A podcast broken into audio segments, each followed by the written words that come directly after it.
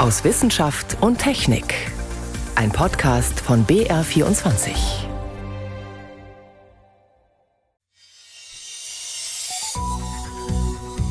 Heute mit Ingeborg Hein und einer ganz besonderen Ausrüstung. Einen Bohrer müssen wir mitnehmen und natürlich ein Zelt brauchen wir. Und wir brauchen noch einen Windschutz. Und auf geht's zum Gletscher, um im Eis die Temperatur zu messen.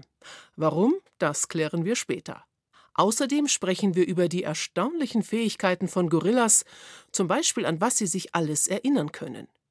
Und als erstes geht es um unsere Blutgruppen und was sie mit dem Infektionsrisiko für Corona zu tun haben.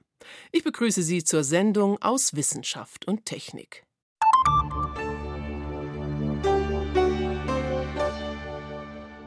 Kennen Sie Ihre Blutgruppe 0, A, B oder AB? Forschenden ist schon am Anfang der Pandemie aufgefallen, dass Menschen mit der Blutgruppe 0 seltener an Corona erkranken. Sie konnten sich aber nicht erklären, woran das liegt.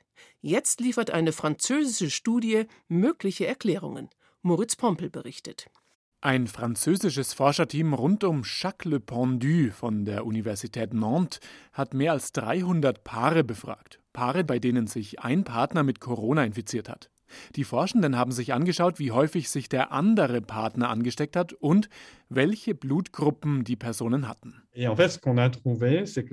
Und was wir gesehen haben ist, Menschen, deren Blutgruppe nicht kompatibel war, haben sich viel seltener angesteckt. Das Risiko war um mehr als 40 Prozent niedriger. Nicht kompatibel heißt, dass diese Personen überwiegend Blutgruppe 0 hatten. Denn bei einer Bluttransfusion wäre es so, dass Menschen mit Blutgruppe 0 nur Blut bekommen können, das ebenfalls 0 ist. Bekämen sie Blut der Gruppe A, B oder AB, dann würde es verklumpen. Der Grund? Antigene auf den roten Blutkörperchen.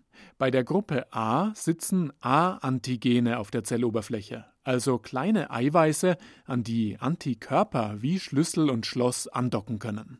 Bei Gruppe B sind es B-Antigene. Bei Blutgruppe 0 gibt es keine Antigene, aber dafür schwimmen im Blut Antikörper gegen A und B. Sie binden daran und bekämpfen die fremden Zellen. Genau diese Antikörperabwehr wirkt offenbar auch gegen das Coronavirus. Jacques Le Pendu. Es könnte sein, dass das Virus, wenn es sich in unseren Atemwegszellen vermehrt, selbst die Blutgruppenantigene in seine Oberfläche einbaut. Wenn also jemand Blutgruppe A hat, dann baut das Virus das Antigen A ein und trägt es dann selbst auf seiner Oberfläche. Le virus porterait lui-même ses antigènes. Das hieße, dass unterschiedliche Viren dabei rauskommen, je nachdem, ob sich das Virus in einer Person etwa mit Blutgruppe A vermehrt oder ob es sich in Personen mit Blutgruppe 0 vermehrt und keine Antigene aufweist. Genau dieser Unterschied wäre später dafür verantwortlich, wie gut das Virus bekämpft wird. Hat es Antigene auf seiner Oberfläche abbekommen, dann kann es zum Ziel der passenden Antikörper werden. Menschen mit der Blutgruppe 0, die Antikörper gegen A und B haben, könnten also Coronaviren besonders erfolgreich bekämpfen, zumindest wenn sie aus Menschen mit einer anderen Blutgruppe stammen.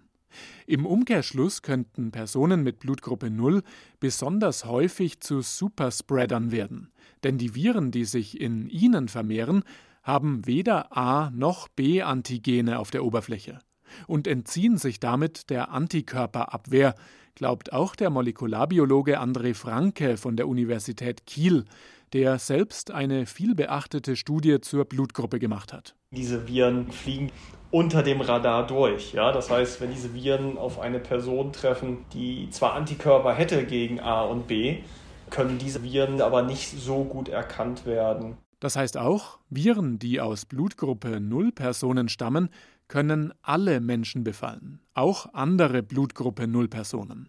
Sie haben zwar Antikörper, aber das Virus hat keine passenden Antigene. Es kann sich ungehindert vermehren und krank machen.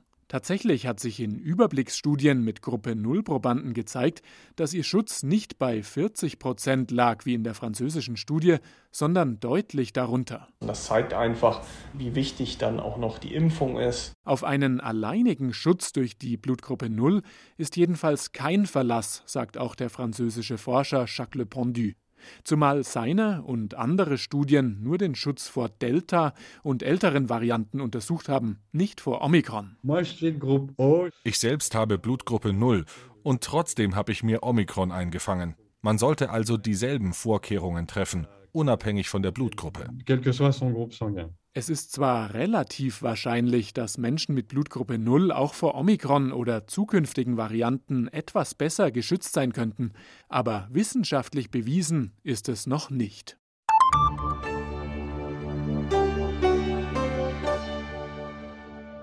»2021. Ein Jahr der Wetterextreme«, das ist das Fazit des EU-Erdbeobachtungsprogramms Kopernikus. Diese Woche hat es seinen Jahresbericht zum Klima vorgestellt. Forschende hatten dazu zum Beispiel ausgewertet, wie oft es im vergangenen Jahr geregnet und wie lange die Sonne geschienen hat. Mirjam Stumpfe fasst die wichtigsten Punkte zusammen. Der Frühling letztes Jahr war kühler als normal, der Sommer in vielen Regionen sehr heiß. Übers Jahr gemittelt aber machen die Temperaturen in Europa aus 2021 kein Rekordjahr.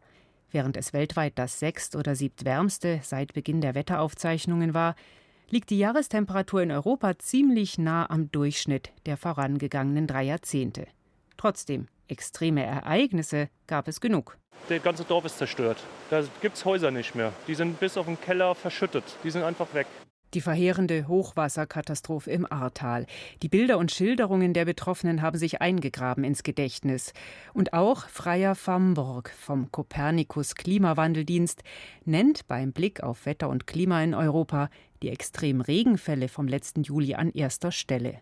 Wobei sie betont, nicht nur die Wetterlage in der Katastrophenwoche war außergewöhnlich, sondern auch, was ihr voranging. Wir hatten viel starken Regenfall auch Anfang Juli. Auch der lag im obersten Bereich der täglichen Regenmengen, die man je gemessen hat. Und das waren die Voraussetzungen, dass die Regenfront Mitte Juli das Gebiet so hart treffen konnte. Den Mittelmeerraum traf im Sommer quasi das gegenteilige Extrem, eine Hitzewelle mit Temperaturen, die Rekorde brachen. 47 Grad in Spanien, 48,8, also fast 50 Grad in Sizilien. Europäischer Rekord, sagt Freier Famburg. Weil die Wochen vorher extrem trocken gewesen waren, bedeutete das beste Voraussetzungen für Waldbrände, auch in Griechenland und der Türkei. Außerdem auffällig im Jahr 2021 in einigen Regionen in Westeuropa wehte der Wind so schwach wie seit mindestens 40 Jahren nicht mehr. Das muss keine Folge des Klimawandels sein. Gerade bei Wind gibt es große Schwankungen von Jahr zu Jahr. Aber es hat dazu geführt, dass Windparks deutlich weniger Strom liefern konnten als in den Vorjahren. Mehrere extreme Einzelereignisse liefert der Blick auf Europas Klima 2021 also und beim Blick auf die Atmosphäre einen Trend, nicht nur der CO2-Gehalt in der Atmosphäre steigt, sondern auch der Methangehalt und der sogar immer schneller, sagt Vincent-Henri Pösch vom Copernicus Atmosphärenüberwachungsdienst. Uh, es besorgt uns sehr, so der Wissenschaftler. Die Rate, mit der der Methangehalt in der Atmosphäre ansteigt, hat sich im Vergleich zur Zeit vor 2020 verdoppelt. Warum das so ist, das ist noch eine offene Frage. Chemische Prozesse in der Atmosphäre können der Grund sein, die dazu führen, dass Methan langsamer abgebaut wird, aber auch höhere Emissionen. Methan ist ein starkes Treibhausgas. Nimmt es weiter so schnell zu, dann werden die nächsten Jahre mit Rekordtemperaturen auch in Europa nicht lange auf sich warten lassen.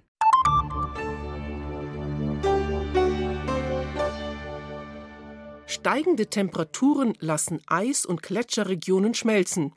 Das sogenannte ewige Eis kann man längst nicht mehr als ewig bezeichnen. Gletscherforschende in Europa interessiert, wie wohl die Alpengletscher vor 1000 Jahren, vor 5000 Jahren oder sogar noch früher ausgesehen haben. Dazu machen sie sich auf zu schwer zugänglichen Stellen, an denen uraltes Eis vorhanden ist. Es ist ein Wettlauf mit der Zeit, denn keiner weiß, wie lange das noch möglich ist. Aus Tirol berichtet Susanne Delange. Einen Bohrer müssen wir mitnehmen, die Ski nehmen wir mit und natürlich ein Zelt brauchen wir zum Loggen von den Kernen und wir brauchen noch einen Windschutz, damit wir es fein haben beim Bohren. Der Innsbrucker Gletscherforscher Bernd Seiser packt an der Liftstation im Tiroler Kaunertal die Ausrüstung zusammen, die er und seine vier Kolleginnen und Kollegen heute brauchen. Obwohl die Sonne scheint, ist es knackig kalt. Der Wind pfeift. 1000 Meter weiter oben, auf der Weißseespitze auf 3500 Metern, wird es gefühlt minus 40 Grad kalt werden. Und dort müssen sie heute den ganzen Tag verbringen. Aber das schreckt Andrea Fischer, die Leiterin der Expedition, nicht. Es wird etwas kalt sein. Aber das ist auch praktisch, oder? Weil wenn es zu warm wird, dann entsteht Flüssigwasser, dann klebt dieser Eiskern an und dann kann man auch nicht mehr rausbohren. Das heißt, wir brauchen diese bissigen Bedingungen, damit wir überhaupt arbeiten können. Eiskerne aus dem Gletschereis herausholen, das ist es, was das fünfköpfige Forscherteam vom Innsbrucker Institut für interdisziplinäre Gebirgsforschung heute vorhat. Die Zeit drängt, denn das Eis verschwindet. Vor knapp 130 Jahren war die Eiskappe auf der Weißseespitze noch 50 Meter dick. Heute sind nur noch 10 Meter übrig. In 10 bis 20 Jahren wird nichts mehr davon übrig sein, fürchten die Forscher. Und das wäre ein großer Verlust. Denn das Gletschereis auf der Weißseespitze ist etwas ganz Besonderes. Es ist uralt und deshalb, so die Glaziologin Andrea Fischer, für die Wissenschaft von unschätzbarem Wert. Es birgt ein Klimaarchiv, das die Umweltbedingungen der letzten 6000 Jahre konserviert. Eis ist eine super Matrix, um äh, DNA und alle möglichen verschiedenen anderen Tracer zu fixieren über die Jahrtausende, ohne dass sie chemisch zerstört werden. Und deswegen sind diese Eisbohrkerne so wertvoll.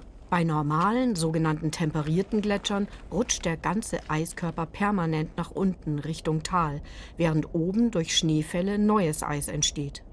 Deshalb ist das Eis ganz oben selten älter als etwa 100 Jahre. Anders auf der Weißseespitze. Hier bewegt sich das Eis nicht. Es ist ein paar Grad kälter als bei einem temperierten Gletscher und am Untergrund festgefroren. So konnte es mehrere tausend Jahre alt werden. Kurz nach 8 Uhr. Die Ausrüstung ist gepackt. Der Hubschrauber bringt das Team auf den Gipfel, ein Plateau aus Eis und Schnee, umgeben von den höchsten Gipfeln Tirols. Zum Schutz vor dem schneidenden Wind bauen Bernd Seiser und das Team eine Plane und ein großes Zelt auf. Martin Stocker schließt den Bohrer an die Stromversorgung an. Ab jetzt muss die Sonne für uns arbeiten, weil wenn sie weg ist, dann haben wir Stillstand. Wir haben zwar eine Batterie, aber die haltet nicht für ein gesamtes Bohrloch, deswegen müssen wir immer mit, mit der Sonne schauen, dass das funktioniert. Ja. Go! Okay, los geht's. Eis. Die ersten paar Bohrkerne gehen einfach heraus. Sie sind etwa 40 cm lang und haben einen Durchmesser von 10 cm. Andrea Fischer steht im Zelt, das vom Wind gebeutelt wird. Sie nimmt die Eisbohrkerne entgegen, vermisst und beschriftet sie und verpackt sie in Kühlboxen. Mit jedem Zentimeter, den sie tiefer in das Gletschereis bohren, dringen sie tiefer ein in die Vergangenheit. Wir haben jetzt einen, eineinhalb Meter. Jetzt sind wir ungefähr ja, in der Neuzeit. Kolumbus entdeckt Amerika und äh, es wird in Europa kalt. Davor war es wärmer. Wir wissen aber, dass an dieser Stelle in den letzten 6000 Jahren durchgehend Eis war, also auch in den vergangenen Warmzeiten hier Gletscher vorhanden war. Immer tiefer verschwindet der Bohrer im Bohrloch. Die größte Gefahr ist jetzt, dass er unten stecken bleibt denn dann friert er augenblicklich fest und Bohrer und Bohrkern wären verloren. Deswegen starrt Andi Gschwendner während des gesamten Bohrvorgangs auf ein Amperemeter. Es zeigt an, wie viel Strom der Bohrer gerade verbraucht. Nach ein paar Sekunden schlägt das Amperemeter aus. Stopp! Eins, zwei, drei! Maximaler Stromverbrauch, das heißt, der Bohrer sitzt fest. Zu dritt greifen sie zu und ziehen den Bohrer mit dem Eiskern so schnell wie möglich aus dem Loch. Ein Stück Eis nach dem anderen holen sie so ans Tageslicht. Allmählich nähern sie sich dem Boden, dem 6000 Jahre alten Eis. Das wollen sie unbedingt für die Nachwelt erhalten, sagt Martin Stocker. In diesem untersten Eis ist auf kurzem Raum sehr lange Klimareihe gespeichert. Da sind die Schichten viel, viel dünner als ganz oben und deswegen müssen wir schauen, dass wir ganz oben kommen. Es geht darum, dass man eine vollständige Klimareihe über die letzten 6000 Jahre zusammenkriegt. Die Eiskerne werden immer kleiner und bröseliger. Da ist ein Dreck drinnen. Das bedeutet, dass wir vielleicht schon relativ neu am Boden sind. Jawohl! Jawohl! Ende! Die Innsbrucker Glaziologin Andrea Fischer ist zufrieden. Ja, perfekt. Ja. Wir haben einen Kern bis ganz nach unten gebohrt. Mehr konnten wir nicht erwarten. Das geht sich vom ganzen Strom und so her nicht gut aus. Wir haben die Oberflächen-Samplings gemacht von der Oberfläche, die wir am Ende des Sommers nicht mehr vorfinden werden.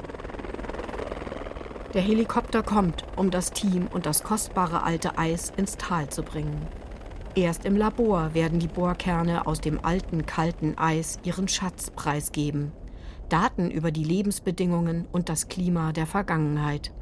Dann werden Rückschlüsse möglich, ob es in den Alpen auch in den letzten 6000 Jahren Wärmephasen wie heute gab und wie sie sich auf die Natur und auf die Gletscher ausgewirkt haben.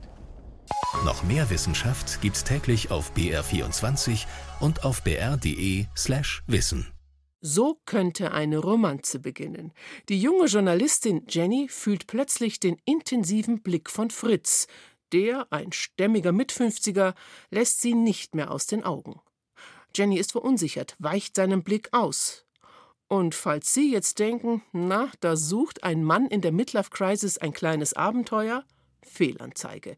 Fritz war ein Gorilla und meine Kollegin Jenny von Sperber hat die Lebensgeschichte von Fritz aufgeschrieben, der in Kamerun zur Welt kam und in einem deutschen Zoo landete, so wie viele andere Affen auch. Jenny, was hat dich anfangs an ihm so fasziniert? Das war tatsächlich dieser Blick. Also ich saß eher zufällig wegen eines ganz anderen Themas im Affenhaus und die Tierärztin, die mit mir dabei saß, sagte, also dieser Fritz, der starrt sie die ganze Zeit an. Was ist denn da los?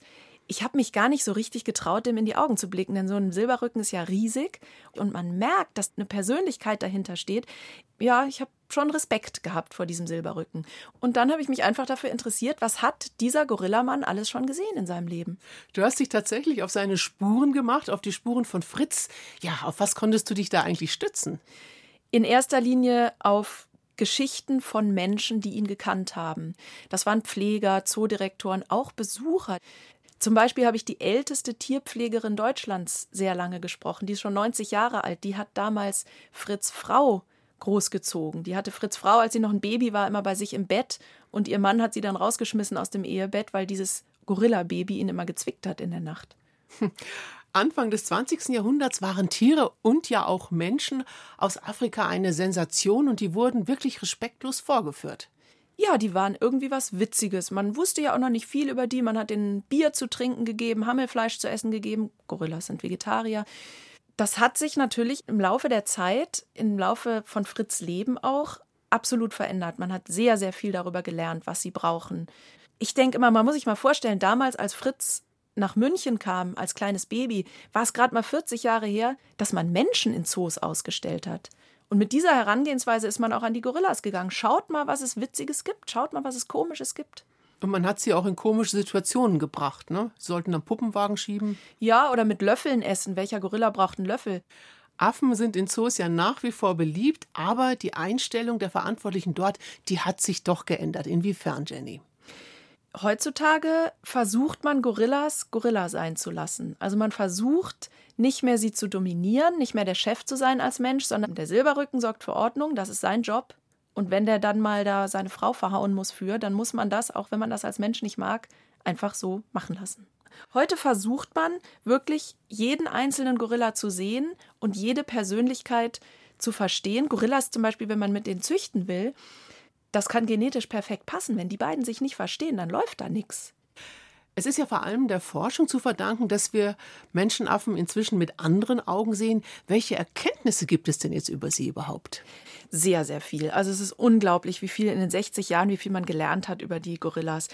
Zum Beispiel, dass wir mit Gorillas kommunizieren können. Gorillas untereinander kommunizieren ganz viel über Blicke, über ganz leises Brummen, sehr subtil. Und man kann Gorillas auch Zeichensprache beibringen.